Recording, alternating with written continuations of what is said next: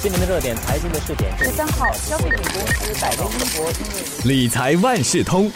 你好，我是九六三好 FM 的德明，欢迎收听二零二一年第一期的理财万事通。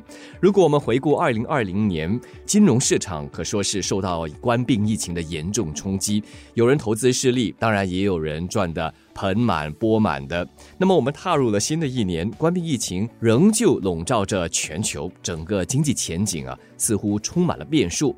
但是呢，还是有专家乐观的把今年看作是复苏之年。二零二一年的经济复苏走势将如何发展呢？投资者又要怎么来应对这一年的市场风云呢？今天我们就请华为媒体集团新闻中心财经新闻高级记者李慧欣和我们分享这一年可以采取的投资策略，还有投资的时候必须留意的一些事项。慧欣你好，德明你好，大家好。刚才就说了，全球的冠病疫情状况啊，目前还是不稳定的。但是呢，专家却把二零二一年视为复苏之年。为什么那么说呢？因为各国大规模进行冠病疫苗接种，它其实可以让更多的经济活动恢复正常的。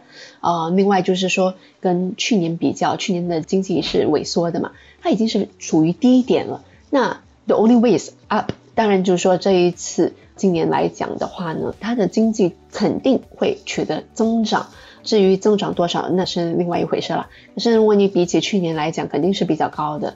还有就是今年的企业的呃业绩呢，也会取得显著的增长的。因为去年的企业经济不好，所以导致他们的生意做的也比较少。就是今年呢，大家随着经济活动恢复正常哈，生意方面呢，他们的营业额也会有上升的。那如果说经济好，你的企业的业绩也好的话，股市自然也会跟着就是带动上扬。有一份就是星展集团的那个分析来说呢，呃，新加坡企业在今年的盈利增长预计可高达百分之四十二，而国内生产总值呢预计会强劲回弹百分之五点五的。还有就是啊，如果我们要投资的话呢，也可以看哪一些市场是前景比较好的。主要就还是说亚洲股市和新兴市场，新兴市场指的就是 emerging markets。为什么亚洲股市会比较好？因为这一类亚洲股市跟新兴市场，它的复苏速度哈，会比欧美这一类成熟市场来得快。打个比方哈，就好像说以中国来讲的话呢，因为中国的冠病疫情发生的比较早，所以它结束的也比较早，而且他们控制的也很好，呃，所以在去年下半年冠病疫情已经是保持稳定的，所以它的经济活动呢增长的会比较快，因为它很早就提前就开始复苏了嘛。只要它的需求市场越来越大的话，其他的亚洲经济体呢也就能够借助这一方面的力量，那么也跟着恢复他们的经济。所以亚洲整体来说发展会比较好的。那么其他的新兴市场呢，啊，我们可以关注的还有包括就是呃韩国啦、台湾。像印度尼西亚以及啊巴西的新兴市场哈，还有包括就是拉丁美洲，还有一些有在欧洲、中东和非洲的分析师是觉得说这一类的地点呢，它的股市今年的上升空间是比亚洲股市还来得大的。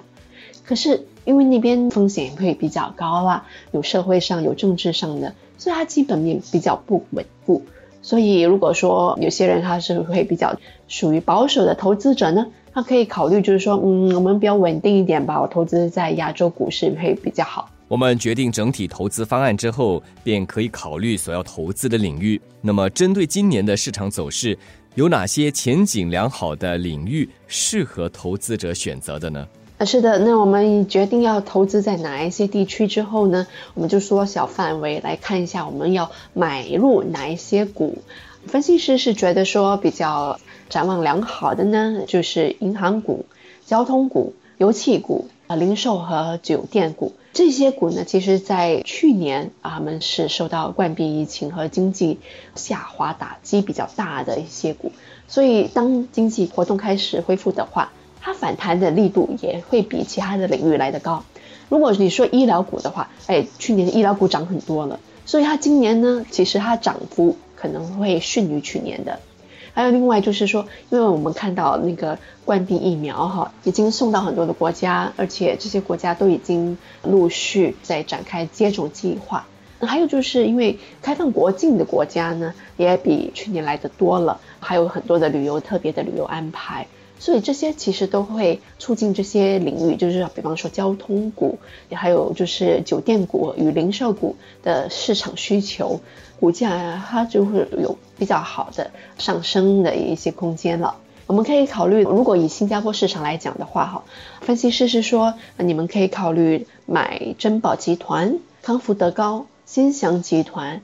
还有就是联实全球商业房地产投资信托，这个是专门做商场啦，还有办公楼的。还有另外就是新狮地产信托，这个也就是零售方面的。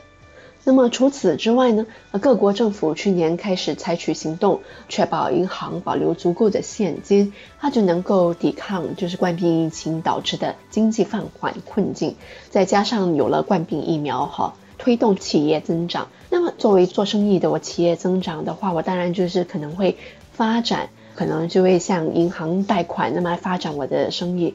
银行就有钱借出去，它就有生意做了。所以，银行股呢，在新的一年展望将会更好的。除了刚才我们提到的银行股、交通股之外呢，我们也可以考虑就是美国和中国互联网科技股，还有就是全球的一些医疗股。这些股呢，在去年的表现已经是很优良了。那么在接下来数年里面呢，它的企业盈利和股价呢，预计还是会继续上升的。再来，我们可以看到的是，洁净能源股也是很有上涨的一些空间的。因为冠病疫情呢，是导致燃料使用率下降，因为很多人都不出门啊，都不开车，所以洁净能源呢这一类股呢就会很好。好像说特斯拉，Tesla 基本上去年的它的股价是上涨了百分之六百的。听你的解说，尽管新兴市场展望是不错的，可是本地投资者未必熟悉这类市场，而且市场上的投资产品又那么多，形形色色的，投资者要怎么来挑选呢？投资者最重要要关注的是，今年虽然说是已经属于复苏之年了，可是冠病疫情它并没有真正的缓解。现在我们又听到，就是说它又有新的一些变种病毒，还有一些地区它其实有新一轮的疫情在发生，所以我们还是要注意接下来的经济哈，还是可能有很大的变化。嗯，股市它的波动还是在持续的，当然不代表就是说你不能够投资啊。那你投资的话呢，我们就采取一个比较安全的方法，一定要注意多元化的投资组合来分散风险。今天我买了那些科技股的话呢，你其实也应该注意一些，比方说房地产投资信托这一类比较稳定收入的，这样子一来你就不会把所有的鸡蛋都放在同一个篮子里面哈，其实现在是很危险的。好，我们除了股市之外呢，我们也要分散就是不同的投资产品，比方说我们可以买一些与证券市场关系比较小的产品，好像说黄金，因为在经济下滑期间呢。黄金的走势其实是与股市相反的。再来，我们也就是要谨记，投资一定会有风险的。我们现在是说展望可能是比较好的，但你要注意，就是说还有可能会导致股价下滑的一些事件，比方说冠病疫情恶化啦，或者就是冠病疫苗运输过程中断、接种计划中断。另外还有就是中美贸易关系，我们也要看啊。美国的新总统拜登上台以后呢，中美关系会维持一样现在的那个状况吗？还是说之后会有所改善？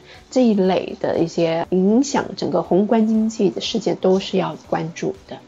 还有就是疫苗结束部分经济活动限制的措施，可是美国联储局的资产购买计划呢，可能会因为美国经济改变。而有不同的效果，联储局的一些货币政策也是要密切留意的。虽然说二零二一年今年应该是复苏之年，但是不确定因素还是存在，种种的这些因素都可能导致市场波动。投资者在筹划投资方案的时候，他们应该注意哪些事项呢？如果你计划投资新兴市场的话呢，投资者可以考虑购买单位信托。这一类单位信托其实都是由基金经理管理的，就是有专人来帮你管理他的投资组合。那他会根据当时的风险，还有就是整个投资环境的变化哦，随时就会调整里面的投资工具。他会帮你挑选个股，作为投资者，你就可以省去了这方面的烦恼了。你也可以考虑就是买挂牌基金 ETF。啊，这个是根据指数的那个走势一种投资工具。那如果说风险承担能力比较高的话呢，你可以直接就买证券，也就是买股票啦。为什么说风险承担能力高？因为股票其实它的价格波动哈，它其实会比 ETF 来的巨大。那 ETF 的好处是你投资的话，其实应该以长期来看。如果你长期，比方说数年来讲，今天可能它是上涨的，明天它可能是大跌的。可是如果你从长期来看的话，拉上补下哈，我们就所谓的 even out，然后就是整个平均来看的话，它整体趋势总的来说还是上涨的。可是如果说你的风险能力比较高，那我觉得是说这个时候股价非常低，我趁机买进，等它涨的时候涨得差不多了，我就马上卖掉。啊，这一类呢，它风险高了点，因为你有时候其实很难测它到底什么时候会不会涨，还是什么时候会跌，所以这一类会比较适合风险承担能力高的投资者。